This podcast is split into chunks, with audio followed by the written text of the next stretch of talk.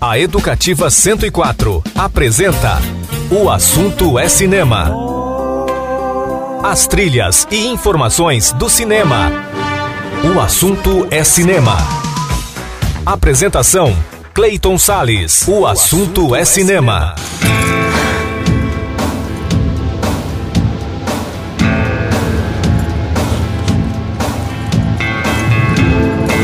Olá, amante do cinema, como é que você tá, hein? Pois é, começa agora mais um programa O Assunto é Cinema, sempre com a trilha sonora da Sétima Arte nas ondas aqui da Rádio Educativa 104 FM também portaldeeducativa.ms.gov.br e também aplicativos de rádio para o seu celular. Eu sou Cleiton Sales e fico com você a partir de agora nesse programa que analisa três produções, de uma certa forma analisa quatro, né? Você vai entender por quê.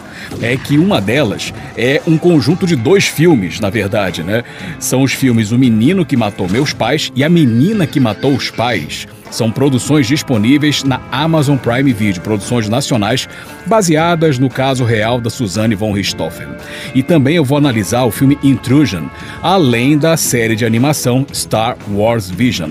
O programa também homenageia o cineasta italiano Michelangelo Antonioni e destaca as estreias de O Homem-Elefante e deste belíssimo filme de Ang Lee que abre o nosso programa.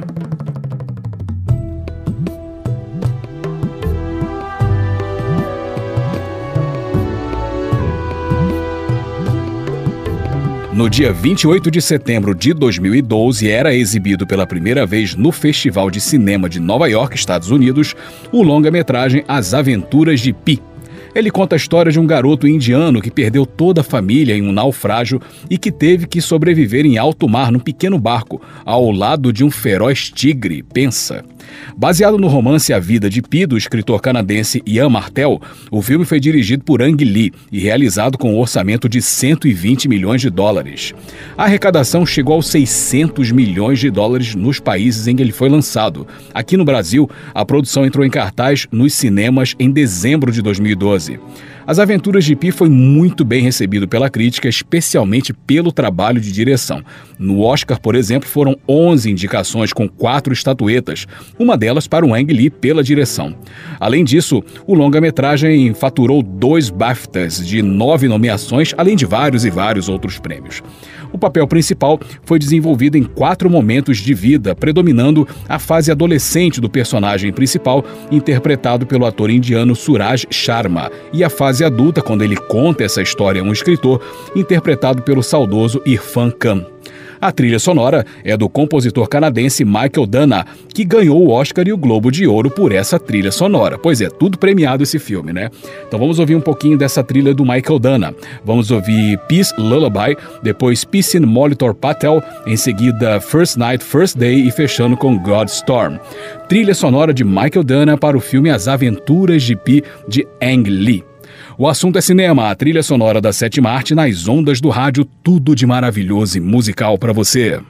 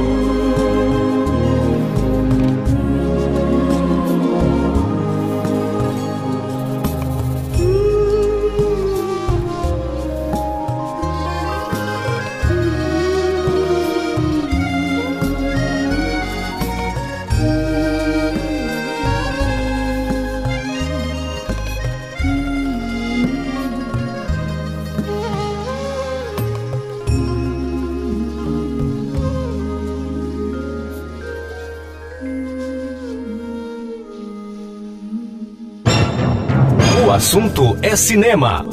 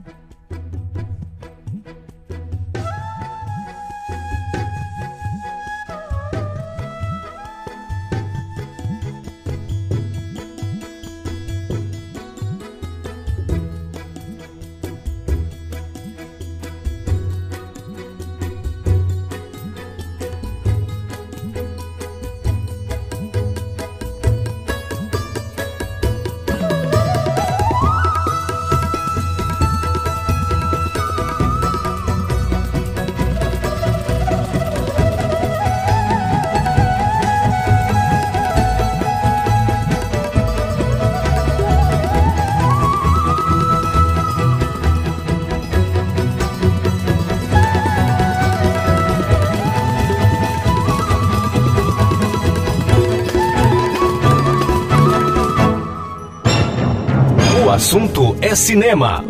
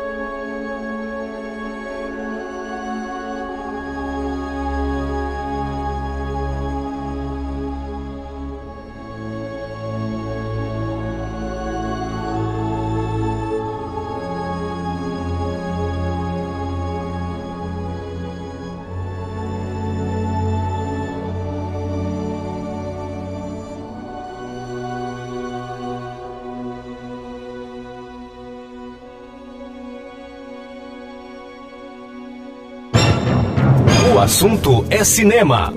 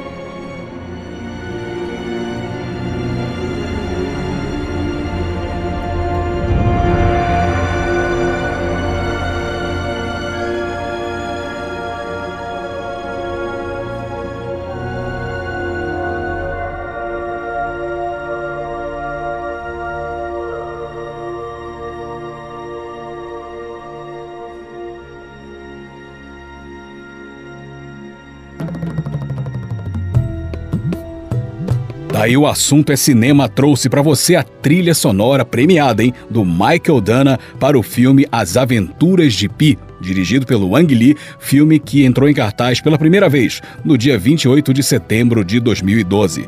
Vamos fazer um intervalo bem rápido e no próximo bloco já vem resenha. Eu vou falar sobre o filme Intrusion, que é uma produção da Netflix. Não sai daí que eu já volto com o programa O Assunto é Cinema. Você está ouvindo pela Educativa 104. O assunto é cinema.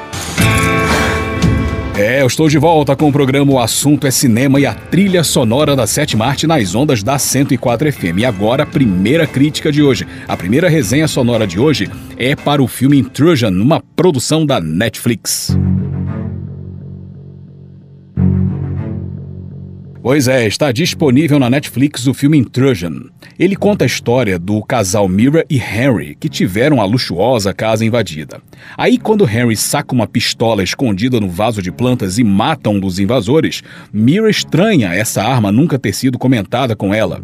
Então a esposa começa a investigar outros possíveis segredos e acaba descobrindo coisas terríveis sobre seu próprio lar e o seu marido. Bom, dirigido por Adam Salke, Intrusion já causa um estranhamento momento quando as primeiras cenas se desenrolam. É que a estética novelística domina o ambiente, transformando a contextualização num folhetim pasteurizado sobre um casal de classe média alta ostentando a sua riqueza pequeno-burguesa. A coisa piora, na minha opinião, quando o pretenso suspense, é um filme de suspense, pelo menos em tese, começa a tomar forma em um roteiro cheio de falhas, reviravoltas mais do que previsíveis e pontos mal costurados, além de algumas obviedades bem anticlimáticas. Né? A direção fez o básico quanto à fotografia, enquadramentos e movimentos, além de uma boa edição que transforma a tensão almejada em uma experiência claustrofóbica chique. As atuações são insípidas, não por culpa do elenco, né? Especialmente o par protagonista vivido por Freda Pinton e Logan Marshall Green, mas sim pela proposta e pelo desenvolvimento que lhes injetaram doses cavalares de modorra. Por exemplo, Henry desde o começo exala culpa e só falta gritar no filme: "Eu sou o vilão da história". Apesar do seu showzinho particular no final do filme, a única coisa que aproxima os personagens da ideia de uma obra de suspense, né? Outros personagens, na minha opinião, contribuem pouco ou nada com a trama. Enfim, Intrusion é um filme, na minha opinião, fraco, sem sabor e sustentado por um enredo monótono. É um suspense insosso, envernizado com um recorte elitista que o transforma em um soft thriller de má qualidade. Revestido com exageradas camadas de glamour, o resultado é tão tedioso quanto um fim de semana trancado num banheiro espaçoso com torneiras de ouro de uma casa milionária. Ou seja, na minha opinião, um filme digno de uma nota 4. E olhe lá. então vamos ouvir alguns temas desse filme agora, um filme do Adam Salk, Intrusion, disponível na Netflix, analisado aqui no programa O Assunto é Cinema. O Assunto é Cinema, a trilha sonora da sétima arte nas ondas do rádio.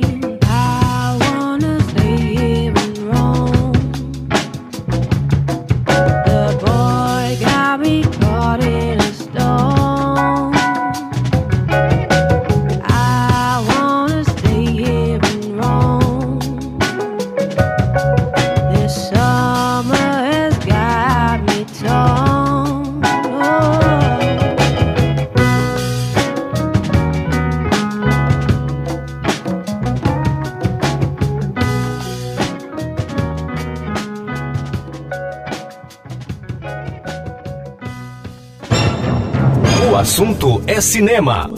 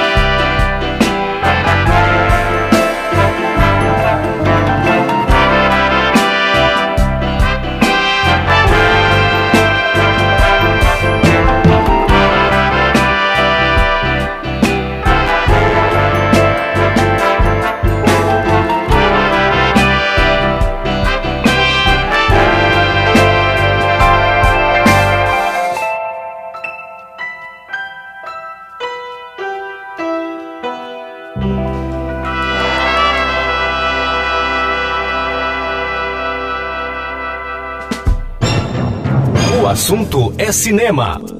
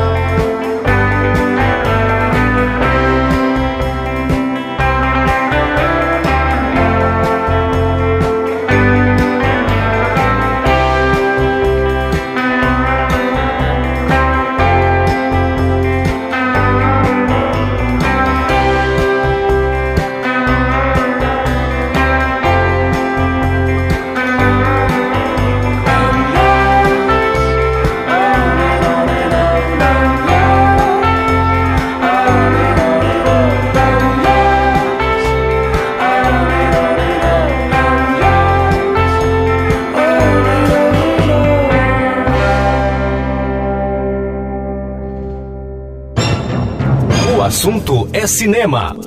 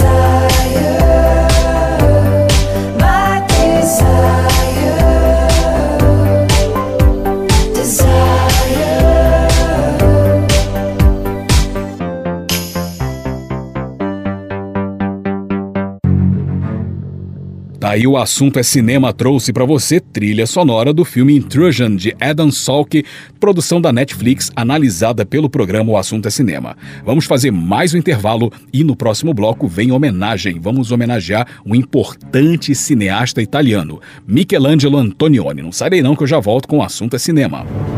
Você está ouvindo pela Educativa 104. O assunto é cinema.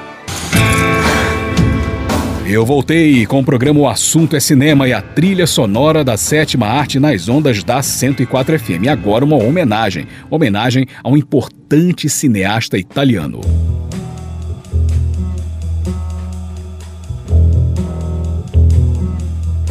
Então, né, em 29 de setembro de 1912, nascia o cineasta italiano Michelangelo Antonioni. Ele faleceu em 2007, deixando um legado de obras marcantes que flertaram com elementos do neorrealismo italiano. Antonioni é considerado um dos mais importantes nomes da história da sétima arte e influente realizador do rico cinema italiano. Seus trabalhos geralmente fazem uma crítica à burguesia, mostrando o lado vazio das pessoas que fazem parte das elites. Ao todo, ele dirigiu 32 filmes em sua carreira, que começou em 1942. Ele recebeu 18 prêmios, entre eles o Oscar de melhor diretor, o Urso de Ouro do Festival de Berlim e o Leão de Ouro do Festival de Veneza. Três de seus maiores trabalhos são os filmes A Aventura, Blow Up Depois daquele Beijo e Zabriskie Point. Outras obras realizadas por Antonioni são A Noite, O Eclipse e Profissão Repórter. Então vamos ouvir alguns temas de filmes dirigidos pelo Michelangelo Antonioni. Vamos ouvir Trust Me, tema de Giovanni Fusco para A Aventura, filme de 1960. La Notte, de Giorgio Gaslini, trilha de A Noite, de 1961. Depois vamos ouvir um tema de Giovanni Fusco para o filme O Eclipse, de 62. Aí nós vamos ouvir uma canção com a banda inglesa The Yardbirds, chama-se Stroll On, trilha de Blow Up depois daquele beijo, um filme lançado em 66. E fechando com Crumbling Land com Pink Floyd, que fez a trilha sonora do filme Zabriskie Point, lançado em 1970 temas e canções de filmes dirigidos pelo nosso homenageado nesse momento do programa, o cineasta italiano Michelangelo Antonioni. O assunto é cinema, a trilha sonora da sétima arte nas ondas do rádio.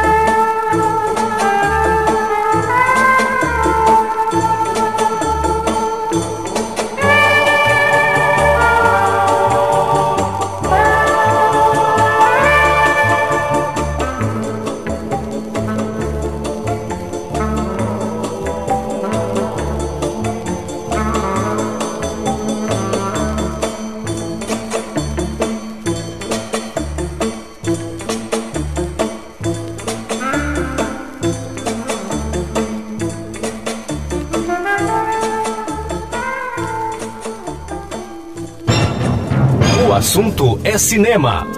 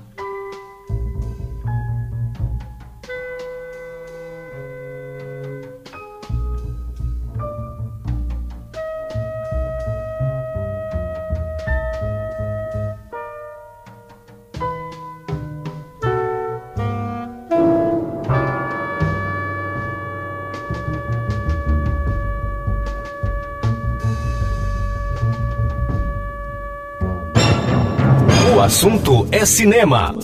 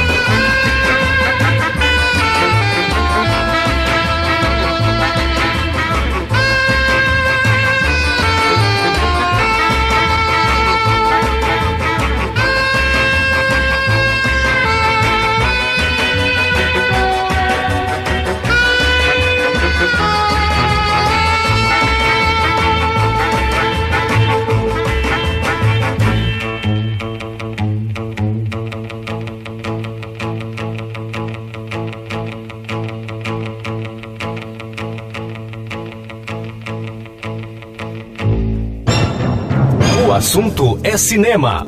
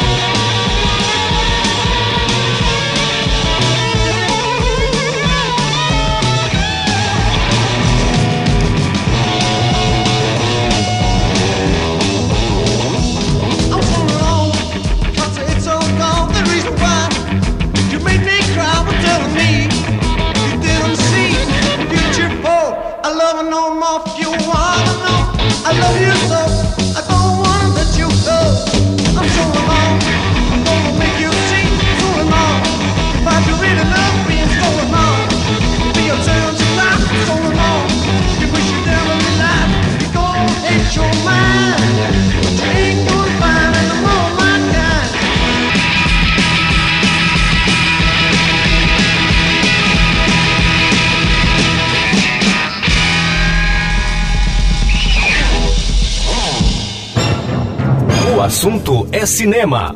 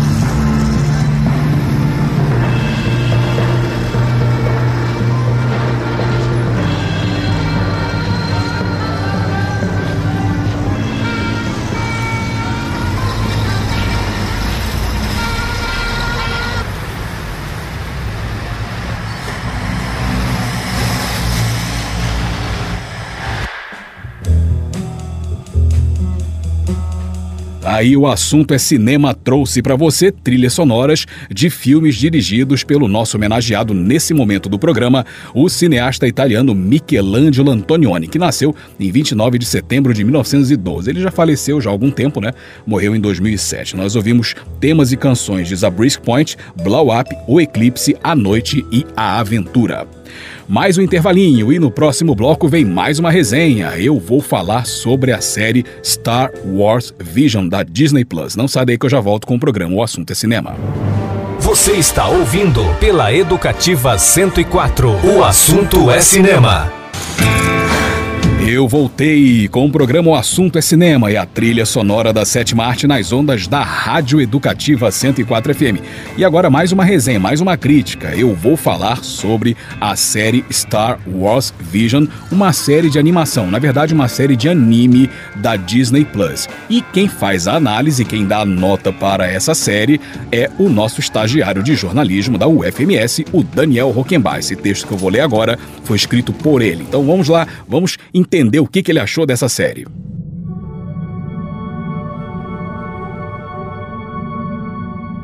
Pois é, está disponível na Disney Plus a série Star Wars Vision. É a animação que atende a um desejo antigo dos fãs da franquia, ver um anime do universo Star Wars. Até então, tudo que os adeptos da saga tinham eram curtas não oficiais feitos por fãs pois Star Wars Visions vem para preencher essa lacuna e com todos os méritos. A proposta de pegar as referências orientais que George Lucas utilizou na criação da saga e desenvolver em forma de anime é o grande acerto dessa série. The Duel, o episódio de estreia, já abre com um aceno mais que bem-vindo ao trabalho do diretor Akira Kurosawa. Filmes como Yojimbo e Os Sete Samurais e até o mangá Lobo Solitário deixaram sua marca na franquia. O duelo entre Sith e Ronin é o grande momento do episódio que se apoia na estética em preto e branco da animação, que eventualmente ganha cores nas luzes dos sabres de luz e nos droids. Outro episódio que se destaca é The Obi-Wan, uma clara referência a Obi-Wan Kenobi, o Jedi que dá o pontapé inicial às aventuras de Luke Skywalker. A trama se passa em Tatooine e conta a história do robô The Obi-Wan e seu criador, o Dr. Mitaka. A estética do episódio relembra o trabalho do lendário Osamu Tezuka, o criador de Astro Boy e de uma série de personagens que marcaram a história da cultura japonesa. A comovente história do robô que queria ser um Jedi remete ao clássico Pinóquio e abre novos horizontes para a saga com um androide sensível ao poder da força. E não é só na narrativa e estilo que Star Wars Visions ousa com a saga.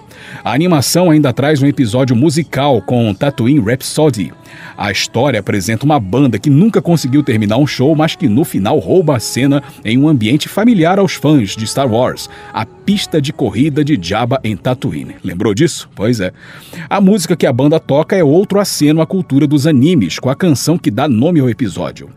Star Wars Visions é para os fãs da saga que gostam de animes, mas nada impede os fãs mais tradicionais de apreciarem a animação. A variedade de temas e estilos é um dos pontos fortes da série, que tende a ganhar novas temporadas. Tomara, né? Entre os estúdios responsáveis pelos episódios estão o Kamikaze Douga, o Production Niger, o Kinema Citrus e o Science Sorrow, além de outros grandes nomes da produção de animes. Nem todos os episódios podem agradar o público, tá? Em alguns momentos, os excessos tradicionais dos animes podem incomodar, mas ainda assim é algo que pode e deve ser entendido como tradicional desse tipo de produção. O ponto alto de Star Wars Visions está na proposta de trazer para a saga novas perspectivas, histórias que seguem rumos que a franquia até hoje não havia tomado, e isso é muito animador. A força está presente em Star Wars Visions, e isso com certeza é muito bem-vindo.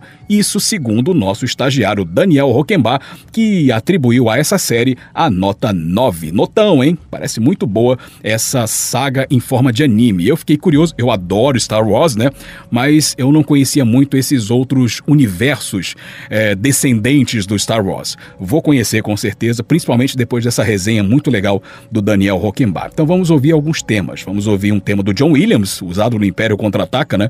The Rebel Fleet and Tito Medley. Depois um tema de Kenji Inai, que é The Duel, e fechando com Tatooine Rhapsody, tema de um dos episódios, né? Com Yoshiaka Dewa.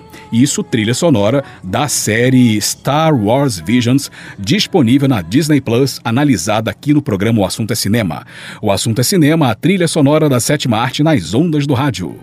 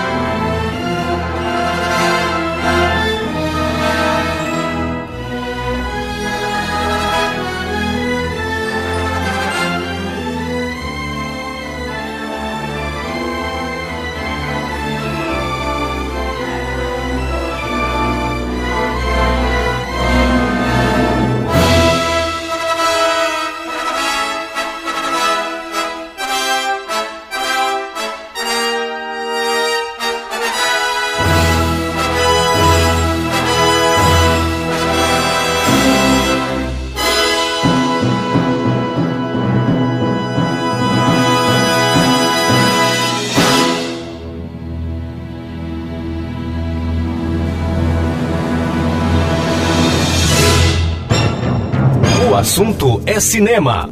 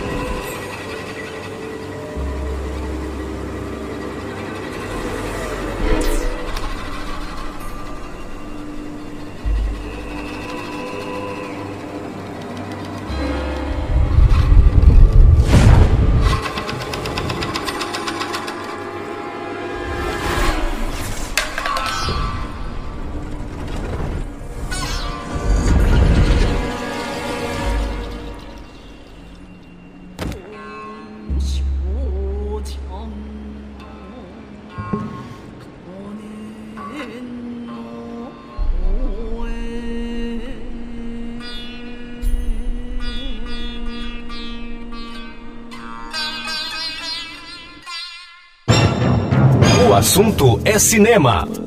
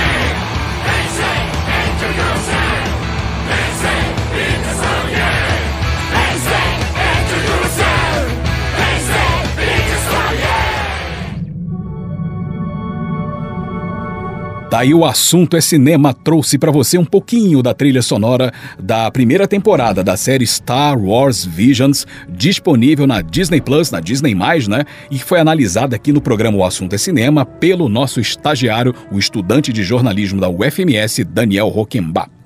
A gente vai fazer mais um intervalo e no próximo bloco vamos homenagear uma obra maravilhosa do David Lynch. Vamos falar sobre o Homem-Elefante. Não sai daí que eu já volto com o programa O Assunto é Cinema. Você está ouvindo pela Educativa 104. O assunto é cinema. E eu estou de volta com o programa O Assunto é Cinema e a trilha sonora da sétima arte nas ondas aqui, da Rádio Educativa 104 FM. E agora, uma homenagem a um verdadeiro clássico de David Lynch. Então, né, exibido pela primeira vez em 2 de outubro de 1980, numa sessão premiere em Nova York, Estados Unidos, o filme O Homem-Elefante é ambientado na Inglaterra do século XIX e é baseado na história real de John Merrick, portador de uma grave doença que deformou quase todo o seu corpo e rosto. Então, visto como aberração pela sua aparência e como débil mental por ter dificuldade em falar, ele é exibido como monstro em circos e espetáculos de horrores, até ser encontrado pelo médico Frederick Travis, que o tratou como um ser humano, que ele é, claro, ajudando-o a desenvolver sua inteligência e sensibilidade. Realizado com um orçamento de 5 milhões de dólares, o Homem-Elefante arrecadou cerca de 26 milhões de dólares em bilheterias pelo mundo. Os cinemas brasileiros receberam o filme em dezembro do mesmo ano de 1980. A crítica da época recebeu o longa-metragem com entusiasmo e até hoje é considerado uma obra-prima da sétima arte, o que pode ser atestado pela aprovação de 90% no agregador de críticas Rotten Tomatoes. Além disso, esse drama concorreu a oito Oscars e faturou três BAFTAs e um César, entre outras nomeações e estatuetas. O elenco tem John Hurt no papel principal, Anthony Hopkins e Anne Bancroft. A trilha sonora foi composta pelo John Morris. Então nós vamos ouvir um pouquinho dela agora. Vamos ouvir os temas Dr. Travis Visits the Freak Show and Elephant Man, depois The Nightmare e em seguida um adágio para cordas de Samuel Barber e André Previn. Trilha sonora de O Homem-Elefante de David Lynch. O assunto é cinema, a trilha sonora da sétima arte nas ondas do rádio.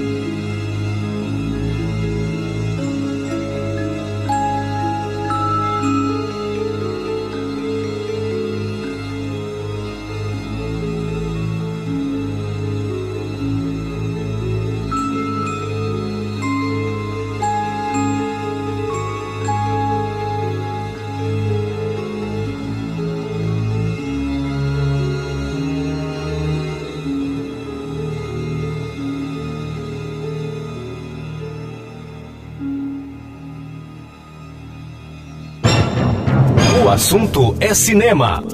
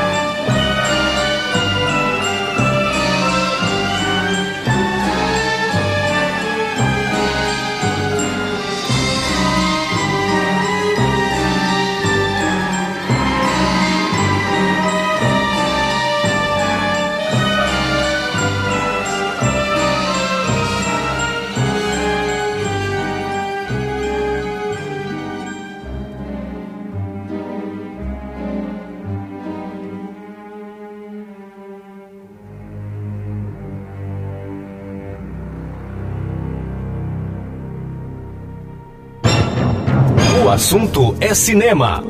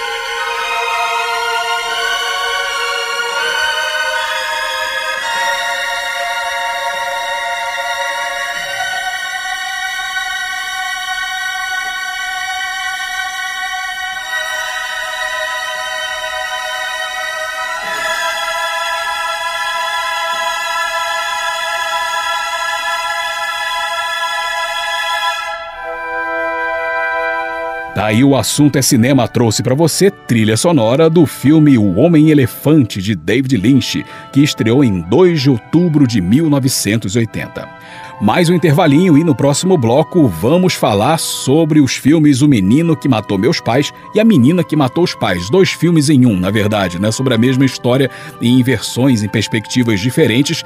É, filmes disponíveis na Amazon Prime e que serão objeto da nossa análise, mais uma resenha no programa. Não sai daí que eu já volto com o programa O Assunto é Cinema. Você está ouvindo pela Educativa 104. O assunto é cinema.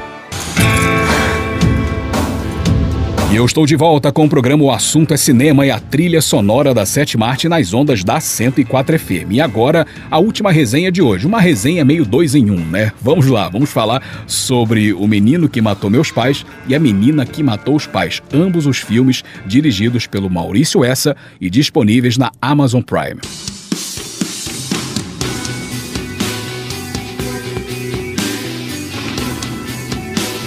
Pois é, estão disponíveis na Amazon Prime os filmes O Menino que Matou Meus Pais e A Menina que Matou os Pais. Eles são baseados nos autos do julgamento do assassinato de Manfred e Marisia von Richthofen, ocorrido em 2006, que condenou Suzanne von Richthofen, filha do casal, seu então namorado Daniel Cravinhos e Christian Cravinhos, irmão de Daniel.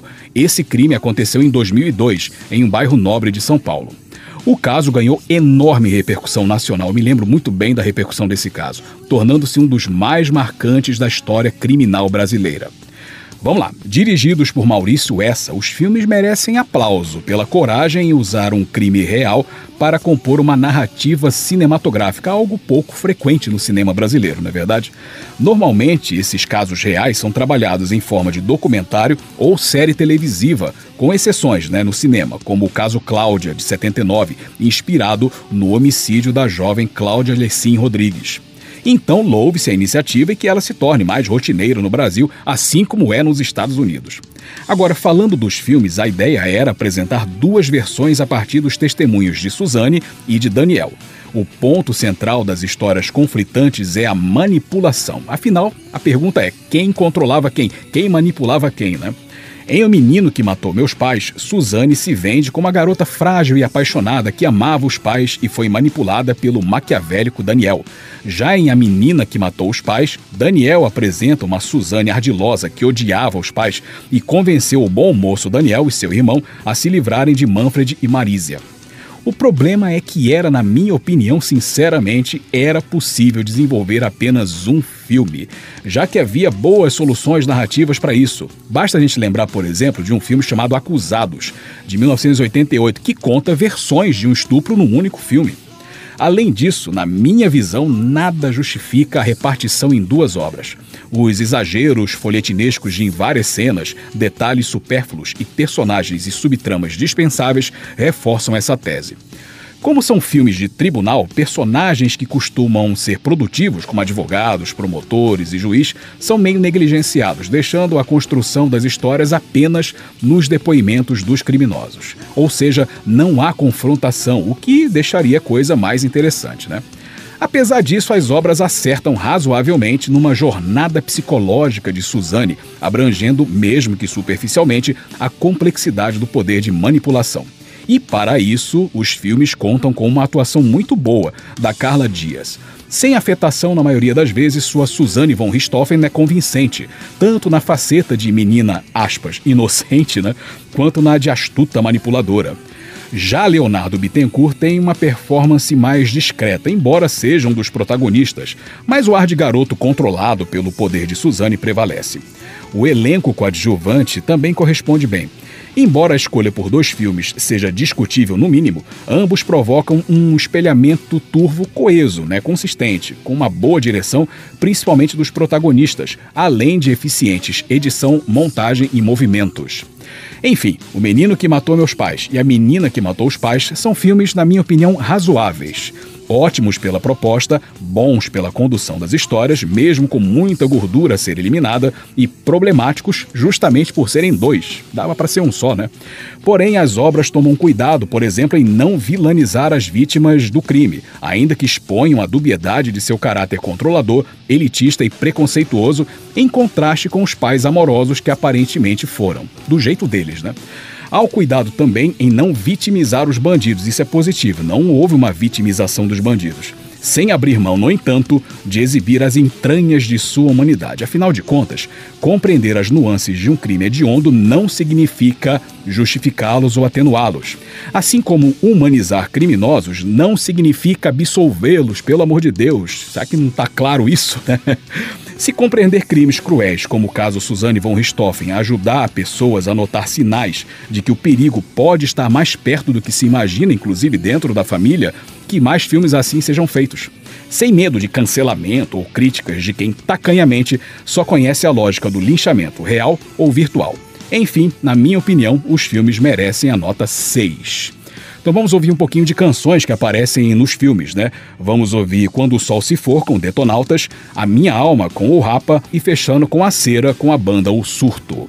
Tudo isso canções que aparecem nos filmes, nos filmes O Menino que Matou Meus Pais e A Menina que Matou os Pais, ambos dirigidos pelo Maurício Essa, ambos baseados versões diferentes né, do caso Von Richthofen e que estão disponíveis na Amazon Prime Video e foram analisados pelo programa O Assunto é Cinema.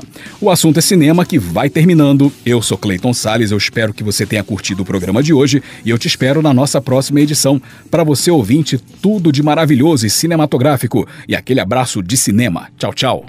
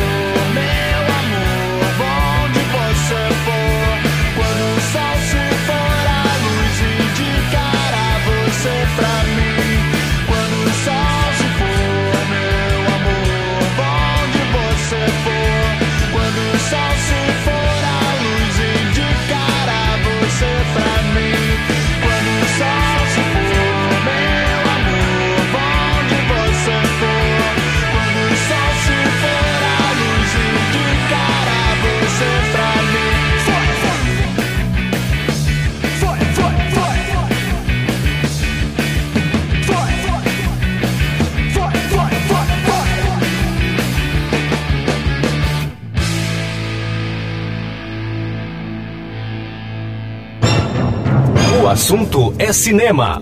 A minha alma tá armada e apontada para a cara do sucesso. Os pais sem voz, pais sem voz, não é paz, é medo, medo, medo, medo, medo. Às vezes eu falo com a vida, às vezes é ela quem diz qual a paz que eu não quero conservar pra tentar ser feliz. Às vezes eu falo com a vida. às vezes é ela quem diz qual a paz que eu não quero conservar para tentar ser feliz.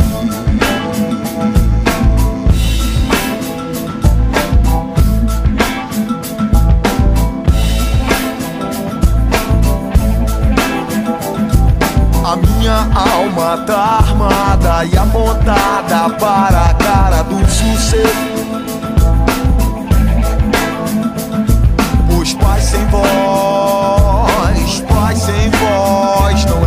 bebo.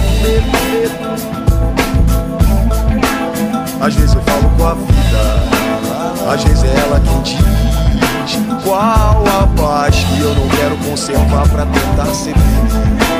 Às vezes eu falo com a vida, às vezes é ela quem diz qual a paz que eu não quero conservar para tentar ser feliz.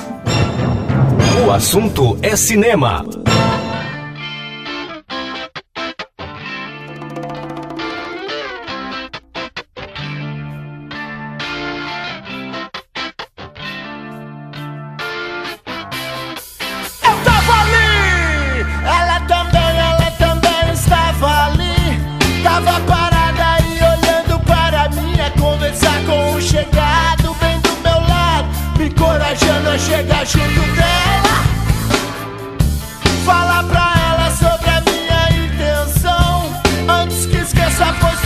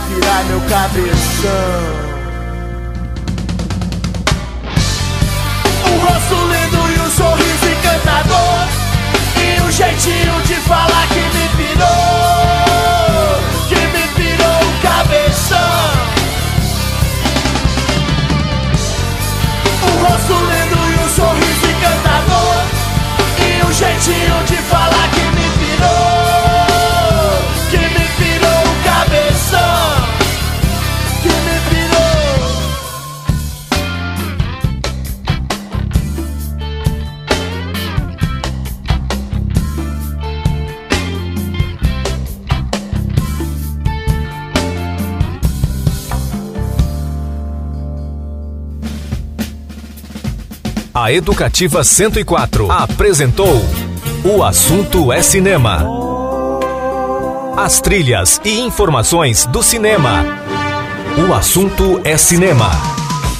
Apresentação: Clayton Sales. O Assunto, é, cinema.